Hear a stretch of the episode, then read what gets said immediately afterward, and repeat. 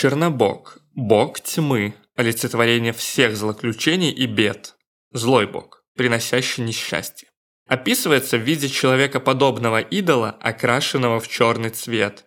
Добро и зло – это две части мироздания, которые поддерживают равновесие как во Вселенной, так и в жизни каждого человека. И Чернобог является неотъемлемой частью мира, одним из тех законов, без которых невозможно существование.